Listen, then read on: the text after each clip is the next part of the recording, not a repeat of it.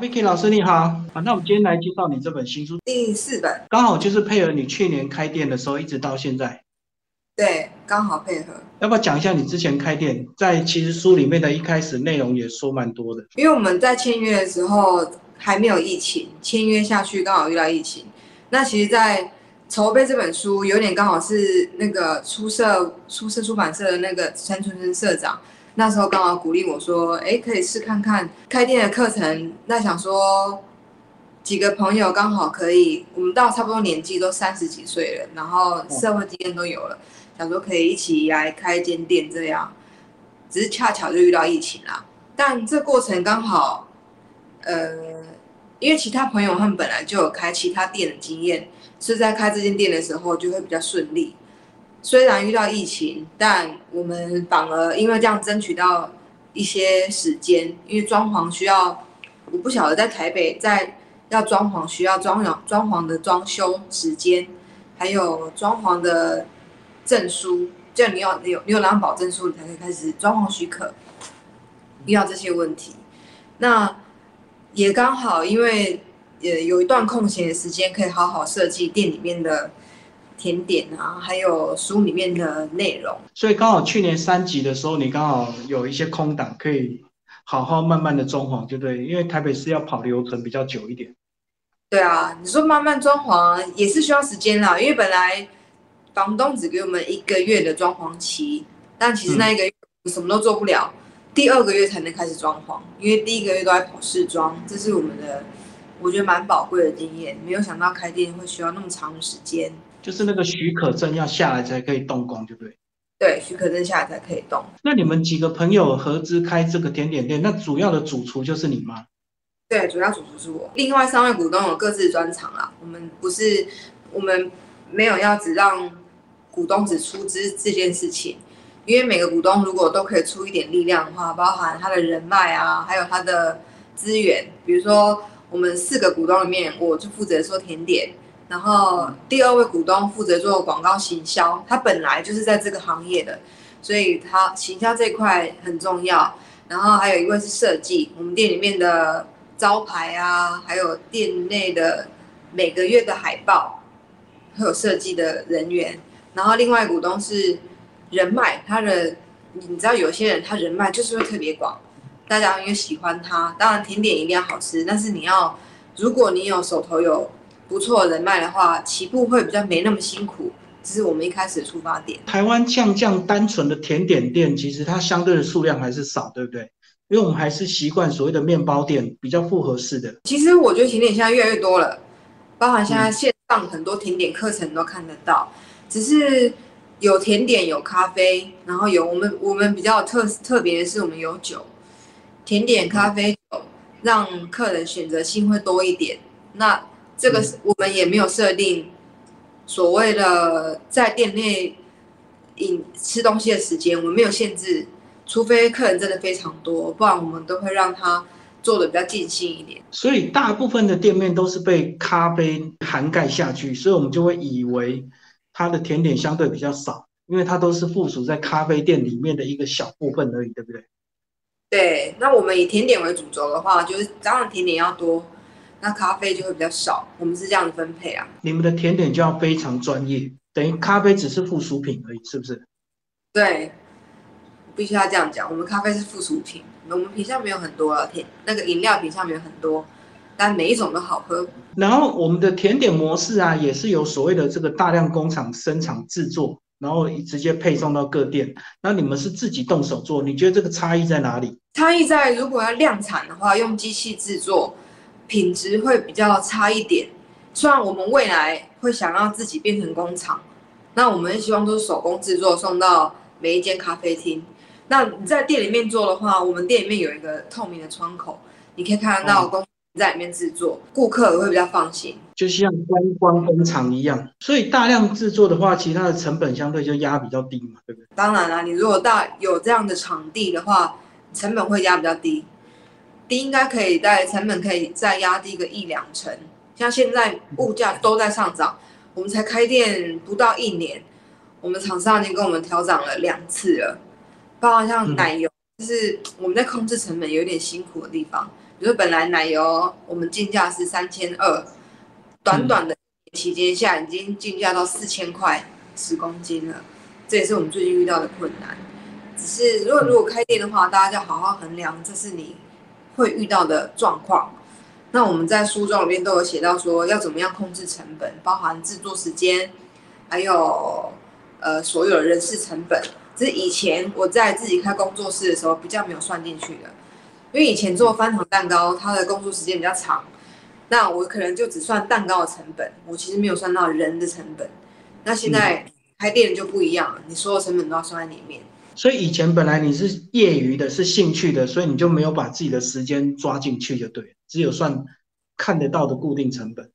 对，那应该说开工作室我压力比较小，就比较没有算那么精细，因为我只要养活三四个员工就好了。对我还是有其他的啦，但现在就不一样了，现在十几个你要把它养活，还要房租，然后还要税金等等的。这是现在会比较谨慎的地方。有开店的经验的朋友，多询问、多咨询。开店没有那么容易，我们才发现。是啊，你在书里有讲到，其实你在一开始店面的选择，就是你很清楚知道你的目标性，所以你才会决定在西门町这个地方落脚。要不要讲一下你一开始的考虑？在台北地区，我们那时候想说，一级战区有中山区、信义区，呃，西门町是。不算是首选，因为以西门町，我们觉得它人潮没有像以前那么热闹，再加上西门町的内跟外，内层就是西门徒步区那里的房租都很可怕，大概四五十万左右，这是它的房租。但是我们如果考虑到信义区跟中山区的话，第一信义区的人人潮，它都在百货公司里面，就是你要贵，进贵了，我们知道的缺点是在说限制很多。除了我们自己出来开店，就是不想让人家管。那你在百货公司的话，你要配合百货公司做很多事情，包含行销，然后你的人员配置都有固定的，你没有办法自由弹弹性的调整。所以我们就把讲明白一点，我们资金没有那么庞大。如果我们资金是千万的话，进去里面慢慢慢慢让它起步，我觉得是可以的。所以我们没有选选择那里，我们的资金没有那么大，新一区就先。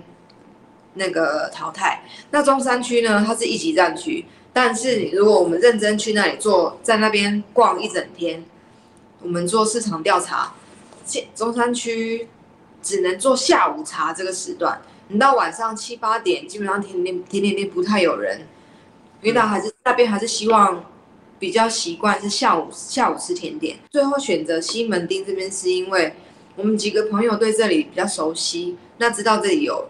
下午跟晚上都会有人潮，甚至到晚上十点，你可以看到我们现在最近疫情比较差，但我们刚开店的时候会蛮长一段时间，下午会有两个翻桌，然后晚上也会有两个，至少会有一个翻桌，不会是晚上没有人状态。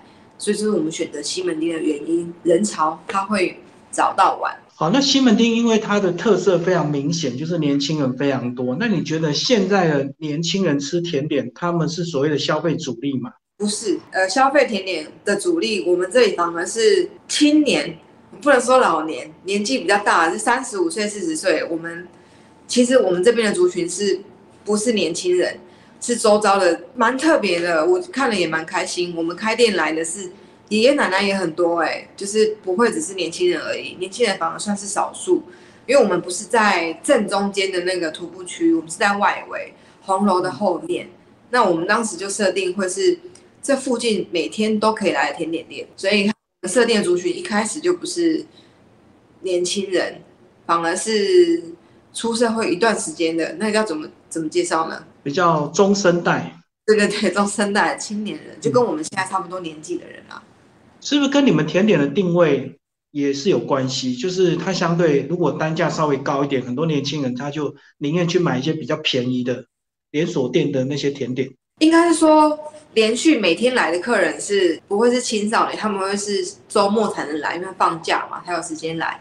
那我们设定在这边的话，口应该是口味上啦。我们拥有试营运嘛，书里面有讲到试营运到底在试什么。其实就是在开店的时候，我们的书是，我们这本书里面所有的甜点都有曾经在这边有出现过，让客人消费两个月去 run 的话，让他们选择，我们才会知道，哎，这边的人喜欢什么样的口味。新潮的口味还是比较单纯的口味。那我们发现这里比较可以接受是比较不要那么新潮，他们听到会觉得啊这是很安全的，比较能够接受有看过的那种甜点，他们比较能够接受了。太新潮的法式甜点小小那个，他们这边的族群比较不喜欢。这是我们试营运之后的经验，就是他们会会点熟悉的名字就对。对啊，因为像我们讲书里面的好了，里面有凤梨，我记得是凤梨百香果这个甜点推推出来的时候，跟红茶布蕾推出来，红茶布蕾永远就是会赢凤梨百香果，因为红茶布蕾比较耳熟能详嘛，我想应该是这样。我们的甜点它它做出来都比较高，我们我喜欢比较高的甜点，看起来比较扎实吗？分量？对，比较有分量，然后比较典雅一点，这是他们比较会选择性的啦。所以吃甜点是不是还是要吃一点品味？所以他们会挑一些名字比较有那种洋风的。所以你刚讲的什么凤梨百香，那听起来就很本地。其实不能这样说，虽然说它是我们台湾常出现的甜点，但凤梨百香果这个，因为我并没有取太，比如说呃特殊的名字，就是以它的食材来来做名来取名。那这食材其实是在国外蛮常见的。虽然我我本来想说这样台湾人会比较容易接受一点，但我刚好提到我们这边的客群年纪比较高一点，他们他们没有那么喜欢这样子的品相。但我想要表达是说，虽然你很辛苦的做出这样甜点出来，那如果大众没有接受的话，那你可以赶快换下一个，不要死打这一这个这个品相。我们我们是我是这样子做定位的。其实我看很多。甜点职人，我也很佩服他们，他们会很坚持自己的品相，我就是要做这个东西。他这个东西如果不成功，他就想办法让它成功。那我比较胆小，我是比如说这十样里面，如果成功是这两项，其他八样我会淘汰再做新的，我不会等他。这是我的我的经营的方式，我想应该没有对与错，这是我的方法啦。我想应该是开店跟工作室的差别吧，因为开店它有每个月租金的压力，所以你的。调整速度要非常快。那工作室很多人都是在自己家里，他可以慢慢撑。对啊，我我之前就是这样，因为你可以做自己喜欢、想要，而且是你的压力不大嘛。那开店真的是像你说，对，而且可以透过网络一直累积他的名声，所以他可以慢慢的做，然后一直持续的做就对了，不用变化的这么快。对，节奏不一样，开店节奏就要很快了。早期我在开工作室的时候。节奏也比较慢，因为都是接订单，你下单了我才制作，基本上没有耗材。那开店的话，就跟着现在流行什么啊，都会参考进去。那比如说像，呃，明天刚好是五二零，我们可能就会做比较我爱你五二零吗？节日的甜点就会做出来。然后像书里面，像以前我会，以前我会坚持，你只能做，呃，比如像法式甜点可丽露，法国人就是只做原味的。他没有办法接受其他口味，但是我们经过这些周遭的客人，老师你可不可以做其他口味？本来我也很排斥，但是没有办法，因为我这边的客人喜欢，那我们就尝试。书里面也有的铁观音可丽露，它是用我们在地的茶去制作的。可丽露这个甜点比较特殊，吃起来 Q Q 的，不知道主持人有没有尝过？有机会试看看。所以意思是你本来你很坚持正统的做法，后来。被客人一直一再的要求之后，才会做一些调整。包括你刚刚讲到，你们的客人其实都比较中年纪，比较有生活品味的人，所以是不是他们对健康养生也非常重要？所以想吃又不能太甜，是不是？对，，OK。那啊，我最近推出了一款新的甜点，刚好今天卖完了，是芝麻铁观音，芝麻的鲜奶油中间有一层铁观音的布蕾，那这边的接受度也非常高。所以会我会愿意为了客人去研发这些东西，但是会比较偏向在地食材。还有一点我忘记说，我们早期在西门町定位，还有原因是我们相信未来观光客会很多，所以西门店我们不知道会不会有二店三店，但是西门店会偏台湾食材，因为外国人来到台湾就会希望，哎，这是台湾的食材去做的，所以一开始设定我们就会比较往台湾的台湾在地的东西去制作。这是还有一个点啊，因为在这个观光区，你们店的定位先定好了，因为期待反正疫情明年后年总是要恢复常态就对了。对啊，我们是是这样希望啊。对啊，尤其日本、韩国非常多的这个观光客喜欢逛西门町，而且你们等于是有地缘之便嘛，以后如果照着观光地图去找你们也很方便的。对啊，就在离捷运五分钟的路程就可以到了。但是相对在这段这个天还没亮之前的黑暗，就要做很多调整，就对。对啊，啊，说到调整，我们其实店面固定的销售额，我们店里都垫了四十个四十个位置，你一个月固定销售额其实看得到的，也猜得到。那你抓不到，你能够冲业绩的，其实是靠量产制作。比如说像我们会在节日的时候推出铁盒饼干，像这个外带的就对。对外带的外带蛋糕一定有。那像这种铁盒饼干，它的好处是说，现在蛮多工作室也这么做。那这个好处是它并不需要冰箱，你量产制作出来的话，你呃比较可以不用想到保存的问题。比如说我早期应该不是早期，去年中秋节我们推可丽露礼盒，但那时候订单太多了，我没有地方冰，多到没有没有办法保存它，所以要赶快寄出去。那如果是饼干礼盒的话，就是你可以冲业绩的方式，因为它可以量产，那你又不用担心说你没有地方好好保存。这是我觉得大家可以一直去变动的的销售模式，就是常温保存就对了。对啊，常温保存。对啊，因为其实做甜点啊，最担心就是所谓的保存跟运送的问题，不管是冷藏或冷冻，都会有物流的这个时间。那有时候如果物流耽误了，造成品质有变化的话，有时候会有消费纠纷。台湾物流现在很厉害，真的很谢谢黑猫仔寄片，他们通常你今天寄，他们隔天就会收到了。那你寄。高，你我们自己呃店家要知道他会遇到什么风险，要很明确跟客户说，也许你会遇到，比如说一点以前收件，他是没有办法的，他也许会三四点再给你，你好好跟客人沟通，其实没有太大问题，客人也都是明理人，好好跟他们说是还好啦。那宅配要冷冻确实再寄出去，其实没有太大问题，嗯，我们不要那么多问题啊，还好。那我们来讲翻桌率，翻桌率是每天都算得出来的，每个月固定能够赚多少钱，是不是都有一个基本的这个收入？对啊，以客席来说好了，我们一楼客席有十八个位置，那你如果十八个位置客满满员状态，一个人销售可能你我的店家我可能设定一个人会至少消费两百块好了，那你十八乘以二再乘以四，这是你可见到的金额。那你如果位置太小，你位置太小，但是你的设备是一样的哦，你的烤箱跟冰箱是一样，都要花这个钱，所以你宁愿多花一点租金，让你的位置多一点。你可以，你十个也是客满，二十个也是客满，当然能够装二十个客人是最好。所以我们会希望大家找店面的时候，座位数跟占地可以考虑进去。那我们这边是刚好一二楼，所以我们位置大概有可以四十位左右。那翻桌率的话，下午可以两桌，比如说你做完这桌再送走另外一桌，至少要两 round。你晚上甜点晚上比较没有办法到两 round，至少会有一桌的机会。这样我知道很多人呢，这个开店之后，因为有一些租金压力，所以他们就会想要什么都做，什么都卖。比如说可能饮料就卖的很多，然后或者是再加个简餐，就为了多增加一点收入。那老师，你的策略就是坚持甜点吗？对，我们只做甜点，顶多咸食的话也是咸派，跟甜点有关系的。因为我认为术业有专攻，除非你的场地够大。如果我现在摆平，那我有很专业的咸食厨房，那我觉得可以这么做。不然你咸食跟甜点一起做，然后呃，应该说我们股东里面四个，我只有我一个是做甜点的，其他人并不会其他专业的块，其他专业领域不一样啦。那我觉得，除非你有到专业的人才，或是你有那样的资金可以请专业的员工来，你再去做这件事情，不然你会这边碰一点，这边碰一点不专业，客人只会给你一次机会，你不好就不会再来了。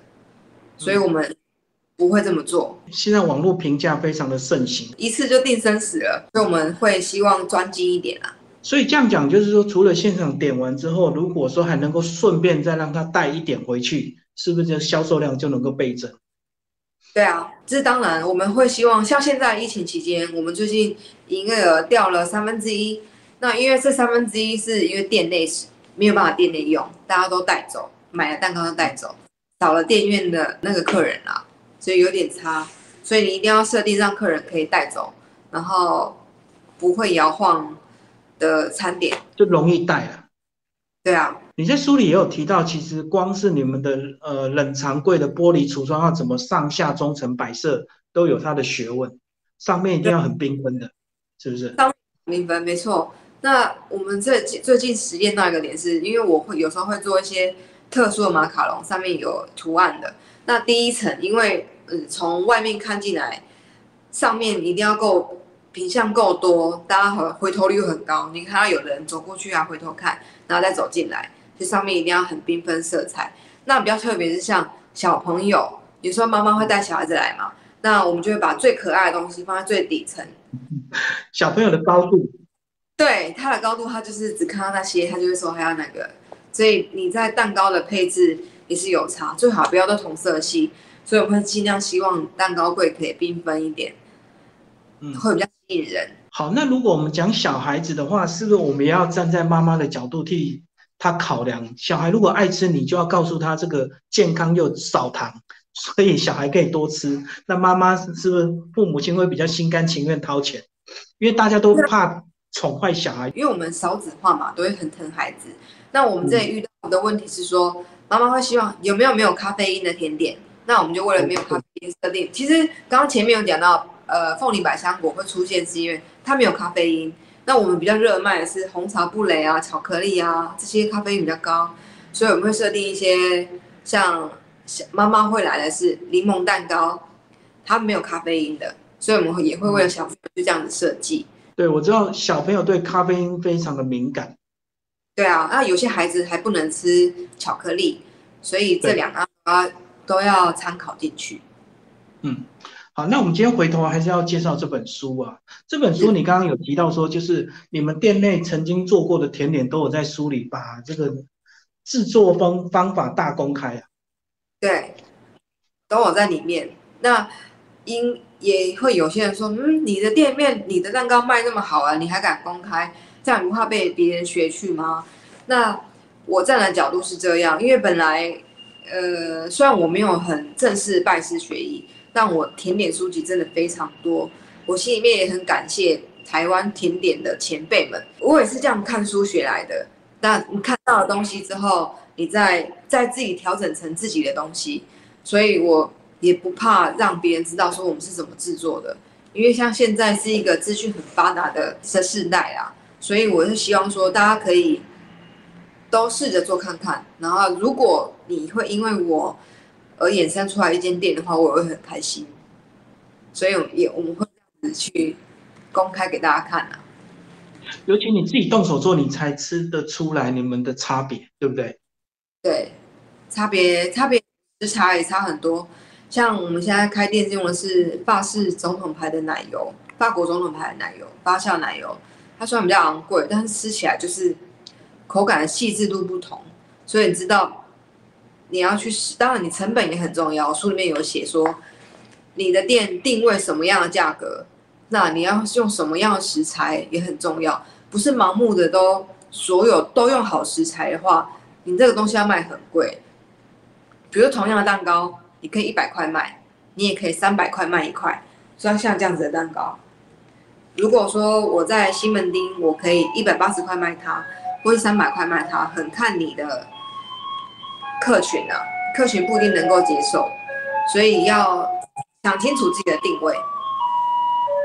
所以老师的用意就是说，如果大家都看了这本书去学做烘焙的话，那也没有不好，因为大家都知道一些美感的话，你才知道人家店里为什么会卖这么贵，因为成本跟一些内容就是不一样，对不对？